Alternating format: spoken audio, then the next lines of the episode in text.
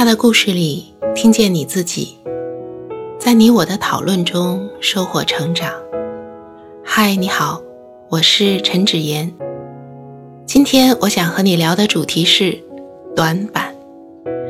在这一期的故事里，我们听到一个在俄罗斯学习的女孩，她一方面非常的有经营的头脑，在通过帮人代购。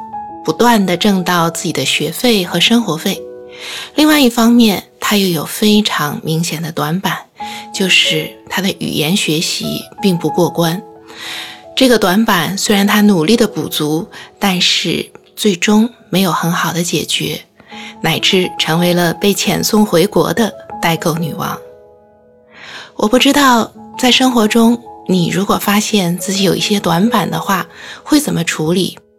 会在这个短板上继续努力，使短板变成长板，或者说至少补到跟别人一样的水平，还是说遇到短板之后就想要绕开它，尽量的发挥自己的长处？怎样做才是更好的呢？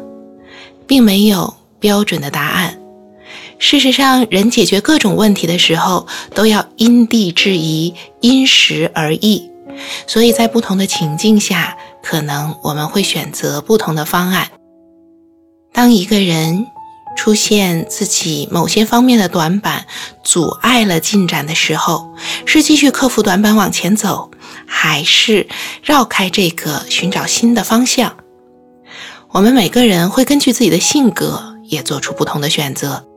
有一些人是属于越挫越勇的性格，不相信自己无法在这个上面获得成功，可能会付出比其他人更多的努力，十倍甚至百倍，努力的去解决这些问题。但显然，这个故事中间的小雅并不具备这样的特点，虽然她真的花了钱请了家教，想要改善自己的。语言学习，但是他缺乏这种面对挫折不断吃苦的精神。小雅是聪明灵巧的，他能够很快的、灵活的找到挣钱的机会，但是在遇到一个困难需要下死功夫的时候，他恐怕有些困难。但另外有一些人也会像小雅一样，及早的调整自己的方向。对小雅来说，离开了俄罗斯被遣送回国，并不是故事的结束。他还想要用其他的方式，比如说花更长的时间，补到了考试的能力之后，再次回来。遇到各种各样的人的弱点或者短板，心理学家认为有三种应对方式。第一种呢，就是从哪儿跌倒，从哪儿爬起来。也就是补足短板。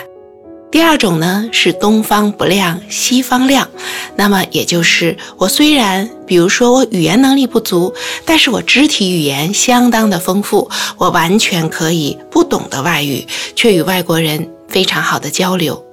这样的例子在生活中也并不少，是吧？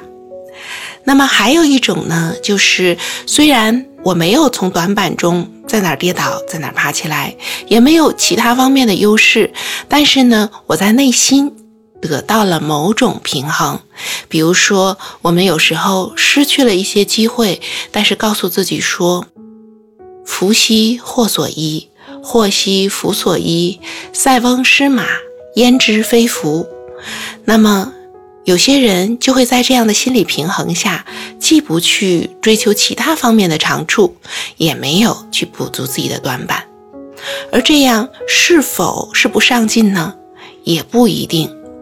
人生很多时候，我们去克服困难、解决问题的时候，都有一个度的区分，就是说我们要适度的尽到自己的责任和努力，同时另外一方面。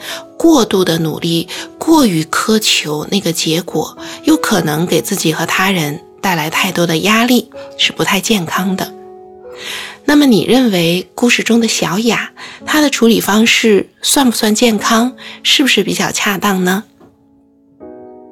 在你遇到生活中短板的时候，你觉得自己是更能坚持，还是会更早的放弃呢？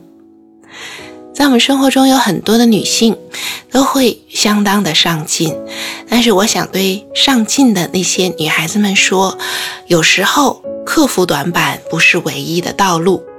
我们尽到自己的努力，但也需要知道及时的调整。